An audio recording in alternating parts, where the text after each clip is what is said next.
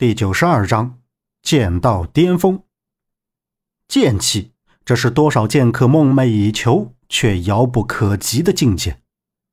大多数剑客停留在用剑，只有极少数剑客达到御剑，能达到剑气这个境界的凤毛麟角。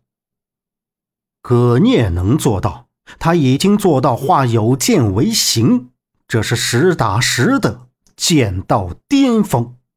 上古第一剑客，名不虚传。萧平浪没想到自己竟然能和葛聂过招，黄甫松心里也是窃喜。刚才挡下葛聂的剑气，他的虎口已经麻木，此刻还在微微作抖。葛聂飘起的长发都落了下来，脸色也渐渐平静下来，呵斥道：“你这打的是什么剑法？”这种不入流的剑法不配与我过招，换回你原来的剑法。萧平浪听到葛聂如此贬低燕山剑法，他心里啊就觉得不高兴了。剑法不分贵贱，看谁来打，信不信我用这套剑法依然能打败你？葛聂笑道：“哈哈哈哈好狂的小子！你是何人？”黄甫松道：“剑客黄甫松。”葛聂叹道：“唉，英雄出少年，与二位绝世高手过招，实乃我葛聂之大幸。来来来，你我再战。”葛聂弃了剑，单手撑地，沸腾的真气让他长发乱舞，洞里的剑好似有了共鸣一样。叮叮当当，整个剑冢里的剑所引起的震动，让这个洞里聒噪不已。他们赶紧运气，勉强能够抵挡这些噪音。萧平浪与黄甫松同样开始运气，他们从左右夹攻，葛聂并不慌忙，左右手同时迸发出剑气，这剑气不再是单一的，而是夹杂着剑法。一时之间，三人僵持不下。破天，趁他们打斗，我们偷袭，偷走至尊剑衣。花神不动声色，看着眼前的形势。葛聂一人战两人，丝毫不落下风。指尖的剑气夹杂着剑法的奥妙，不断变化。萧平浪用燕山剑法抵挡，很是吃力。这并不代表萧平浪有多弱，而是燕山剑法。不比傲剑诀，萧平浪不得不换回傲剑诀。之后，萧平浪以一招傲剑凌霜连挡葛聂三十八道剑气。他与黄甫松对视一眼，快速突进。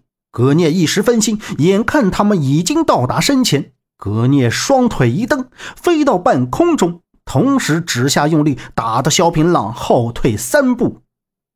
萧平浪不惧。继续切入，黄甫松从另一边夹击。葛念一掌打在萧平浪的胸口，萧平浪一掌打在葛念胸口，黄甫松也打在葛念胸口，葛念也打在黄甫松胸口。同时，三人喷出一口血，重重摔在地上。三人同时起身，抹去嘴角的血迹。动手！花神下了命令。破天和花神疾风出击，像两只嗜血的毒蛇，朝着萧平浪和黄甫松的后心而来。卑鄙！葛聂指下连发九道剑气，打在破天和花神的胸口。两人同时喷血，花神用手结出一个奇怪的手势，不见了踪影。葛聂再也撑不住，无力的瘫软下来。我的残魂。已经支持不住了，你们快点走！从剑冢的后面有一条密道，可以直接出去。走吧，我死之后，这里会被封印，再也不会在世上出现。你们要的东西，我无法给你们。记住，世上没有无敌的剑法，只有坚强的意志。剑冢里的剑开始震动，一把接一把的从中折断，这是残魂消失的象征。萧平浪道：“剑圣大人，多谢，晚辈告辞。萧平浪知道上古秘境本来就不属于这个时代，既然如此，就让它消失在原来的历史轨迹中，这才是不违背天道。几个人从剑冢的密道里快速穿过，从虚境中回到现实。回头一看，刚才出来的洞口已经消失不见，同时山体震动，不过一瞬间就恢复平静。萧平浪看去，整座山仿佛重新焕发了生机。上古秘境不复存在了，格聂也回归天道，这便是最好的结局。黄甫松道：“曾有过陶渊明先生的《桃花源记》的奇遇，不想如今我们也遇到这样的事情，就好像梦一样。只不过可惜了那些白白送命的人了。”萧平浪道：“我们快些走，别忘了这里是朔州大漠。”戴晨妹提醒道。一行人赶快走，却发现明剑帮和夜煞婆陀的人死在地上。二人小贼，束手就擒！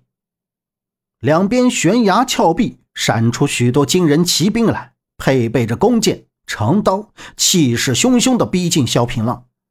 领头的是朔州府尹东汉直居，他骑着血红色的汗血宝马，穿戴着耀眼的盔甲，耀武扬威，一股游猎气息，脸色与沉道：“汉人小贼，交出破金要诀来！”萧平浪道：“不好，我们中了埋伏。”他和黄甫松以极快的身手杀了过来的几名金人，抢了他们的马。